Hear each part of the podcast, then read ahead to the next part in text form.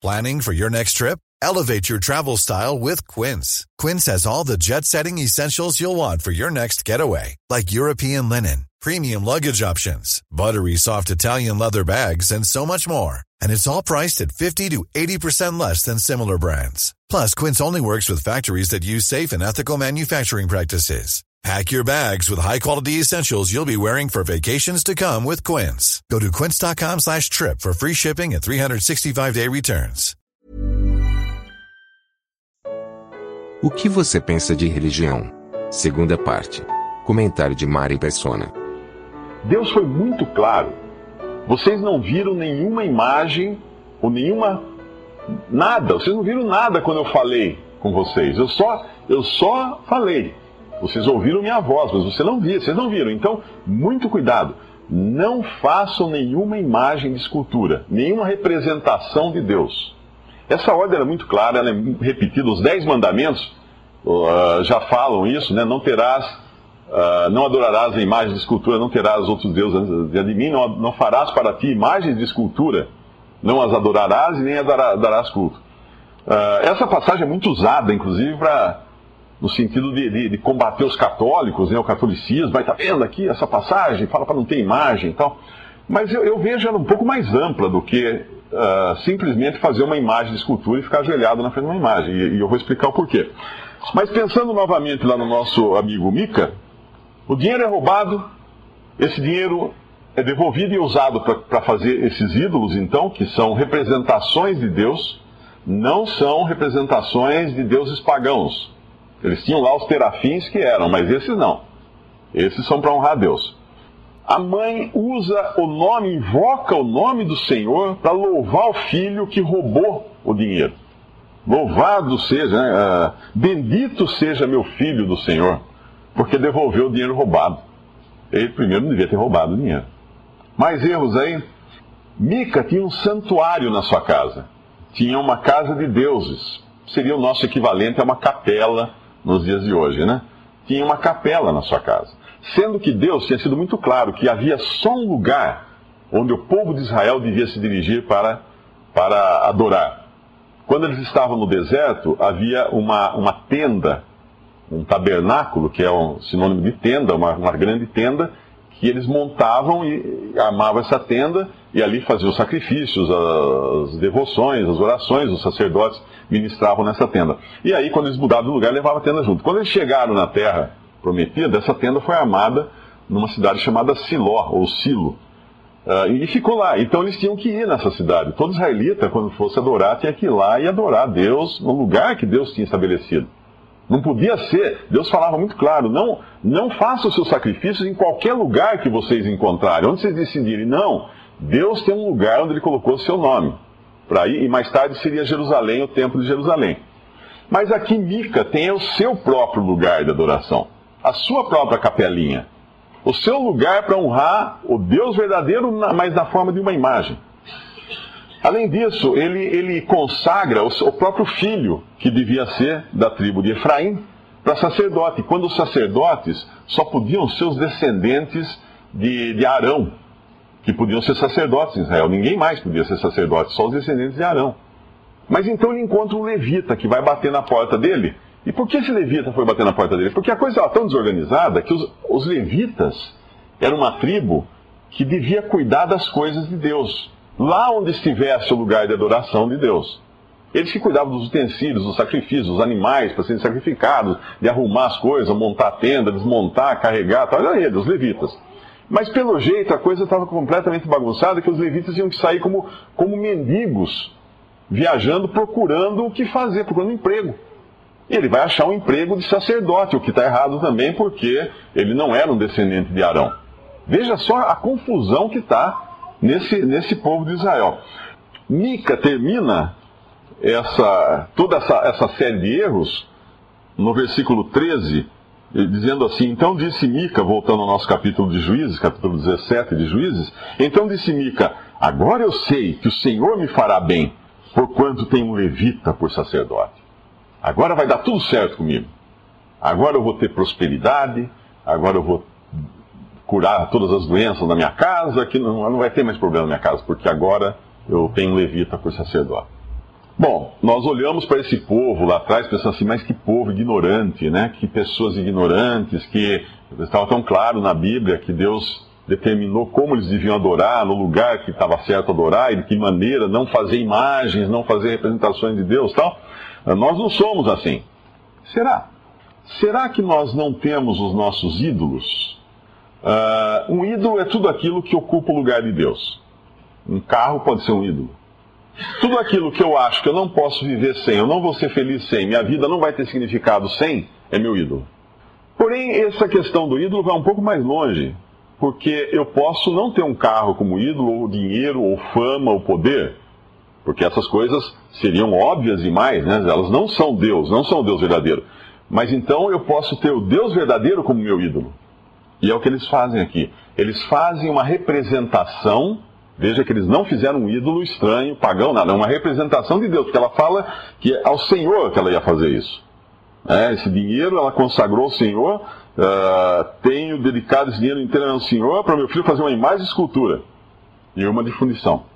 É ao Senhor a Jeová, o Deus de Israel, mas totalmente fora da forma como Deus tinha dado a eles. Então todos nós podemos também ter um ídolo, podemos não no sentido de estar permitido, né? Pode ser que nós também tenhamos um ídolo. O que é um ídolo nesse sentido? O que é uma imagem de escultura? O que é uma imagem de fundição? É quando nós pegamos o Deus verdadeiro, que está na Bíblia, que está na Bíblia, que nos instrui pela Bíblia, pela Sua palavra, e dizemos o seguinte: hum, eu acho que Deus é assim. E aí construímos na nossa mente o Deus que nós cremos ser o Deus verdadeiro, porém de acordo com os nossos caprichos. E aí, quando nós lemos a Bíblia e olhamos, falamos assim: não, mas eu não acho que Deus ia pensar isso. Não, não, não é assim. Eu acho que isso aqui é, não é desse jeito. Tal. Deus, eu acho que é um Deus de amor, um Deus não sei o quê, não. Ah, eu não acho que Deus iria mandar alguém para o inferno, alguém para o lago de fogo. Não, eu não acho. Eu acho que Deus. Tá, tá, tá, tá, tá, tá. Ah, eu não acho que Deus quer que eu, uh, que eu me separe do pecado ou que eu que não peque. Eu não acho que isso é pecado, e aquilo ali também não é pecado. Eu acho que. E aí nós começamos a construir, nós começamos a fundir a nossa imagem. Percebe? A gente vai, vai colocando, a gente faz a forma da nossa imagem, essa forma é a nossa cara, na verdade, porque é tudo que nós gostamos, né? É como, é como fazer uma dieta onde você só come aquilo que você gosta. Isso não é dieta. Realmente, dieta é você comer as coisas que vão fazer bem, vão fazer você emagrecer, não aquilo que você escolhe. Ah, eu gosto de, de, carne de porco, eu gosto de cerveja, eu gosto de linguiça, eu vou, vou fazer uma dieta à base de carne de porco, linguiça e cerveja. Não vai funcionar a sua dieta, porque essa não é dieta. Isso não funciona. Então esse Deus que eu faço a minha imagem não vai funcionar, não vai dar certo, não é o Deus verdadeiro. Eu estou já fazendo, uh, isso inclusive é, um, é, uma, é uma das alegações do, dos, dos incrédulos e dos, dos céticos, né? Que dizem que Deus, o Deus, principalmente o Deus cristão, ele é um Deus criado à imagem do homem. O homem inventou um Deus. Essa, essa é um, esse é um argumento totalmente fora, porque Deus está, o Deus da Bíblia é um Deus tão imenso, tão, tão além do homem, que é impossível qualquer homem conceber um Deus assim. Principalmente um Deus que julga o homem. Um Deus que diz que o homem é pecador. Se eu for na praça, Toledo Barros aqui, e começar a dizer quem quer ganhar dinheiro, quem quer, quem quer ficar rico, quem quer ter todas as doenças curadas, quem quer uh, ter sorte no amor, quem quer isso, tal, vai ficar assim de gente interessada. Agora, se eu chegar e falar o verdadeiro evangelho, que é todos pecaram e estão, estão destituídos da glória de Deus, estão separados da glória de Deus. E para o pecador, a única esperança que existe no seu estado de pecador é o lago de fogo, é o juízo eterno. Ah, não vai ficar ninguém perto. Então, esse Deus verdadeiro não é o Deus que nós gostamos. Nós, humanamente falamos, queremos fundir a nossa própria imagem de escultura e fazer um Deus ao nosso modo. E essa é, essa é a concepção que o mundo tem de Deus. Você, do seu coração, você imagine o Deus que você gostaria de ter. Aí eu vou, então penso, ah, eu quero um Deus assim. E tiro do meu coração esse Deus. E cada pessoa tem um coração diferente, cada pessoa tem as suas preferências, cada pessoa, obviamente, vai dizer como vai ser o seu Deus e vão viver acreditando piamente que estão adorando e servindo o Deus verdadeiro, o Deus da Bíblia. mas não é. É uma representação mal feita, é uma, uma cópia barata, que não é fiel ao verdadeiro Deus, mesmo porque ele, ele falou para não fazer nenhuma representação. Não era para nós sequer interpretarmos como Deus era, como seria Deus. Fora de cogitação. Nós tínhamos que apenas crer. Veja, veja você, existe dentro mesmo do cristianismo, existe um, o costume de alguns cristãos de fazer imagens efetivamente de Jesus. É muito fácil, não, nós não fazemos imagem de Deus. Mas Jesus, Jesus existiu, as pessoas viram. Nós só não temos uma fotografia dele porque não tinha inventado máquina fotográfica, mas ele existiu. As pessoas viram como ele era. Ele tinha cabeça, corpo e membros. Ele era um homem, Deus, Deus e homem, mas ele era um homem, era visível. Certo? Jesus era visível, foi visto por pessoas. Então faça uma imagem e coloque em casa ou num templo qualquer e vai lá, você vai orar e falar com Jesus representar nessa imagem que vai ser uma forma de você lembrar dele, etc, etc, e você ter um ponto de, de contato, alguma coisa assim. Essa é a alegação que normalmente se faz. Agora eu pergunto, está lá essa imagem que ela é imutável, né? Ela é uma imagem de pedra ou de, de argila ou de metal, pintada, tal, bonita, feita por um artista. Ela é imutável.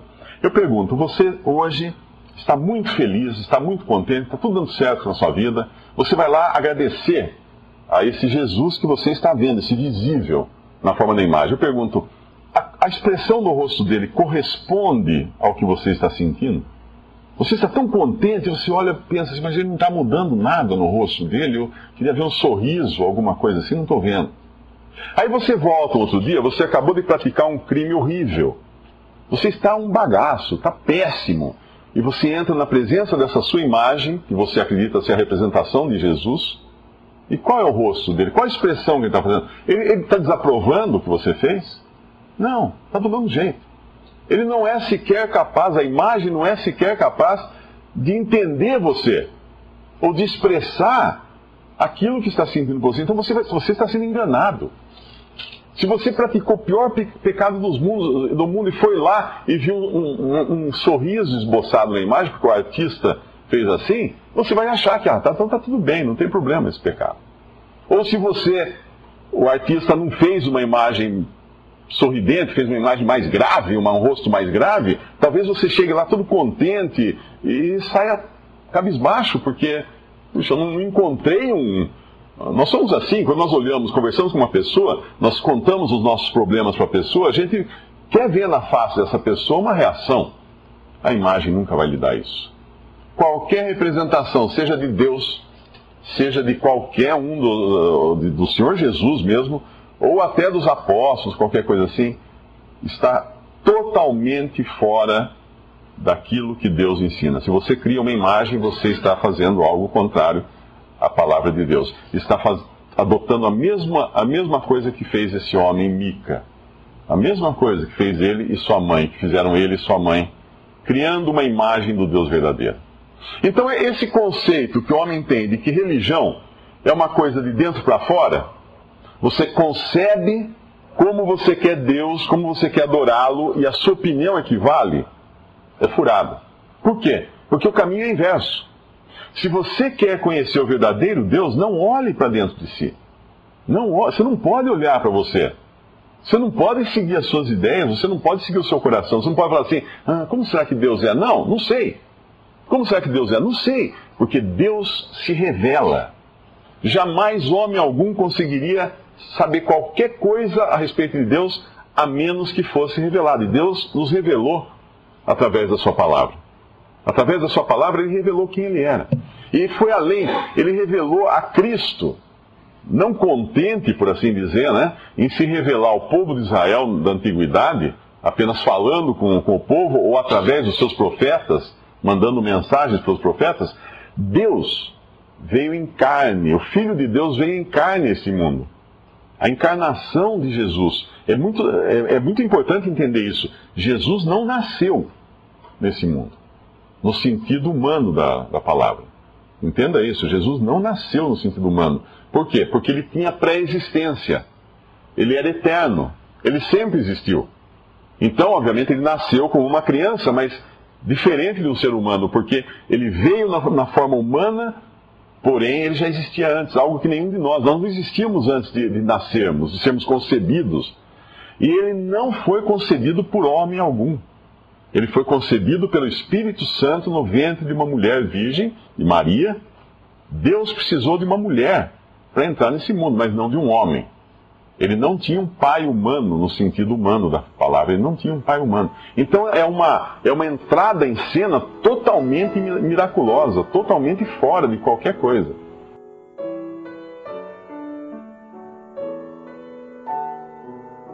Visite respondi.com.br. Visite também 3minutos.net.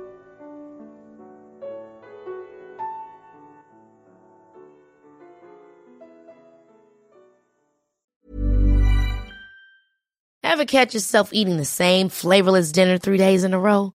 Dreaming of something better? Well, HelloFresh is your guilt-free dream come true, baby. It's me, Kiki Palmer. Let's wake up those taste buds with hot, juicy pecan crusted chicken or garlic butter shrimp scampi. Mm. Hello Fresh. Stop dreaming of all the delicious possibilities and dig in at HelloFresh.com. Let's get this dinner party started.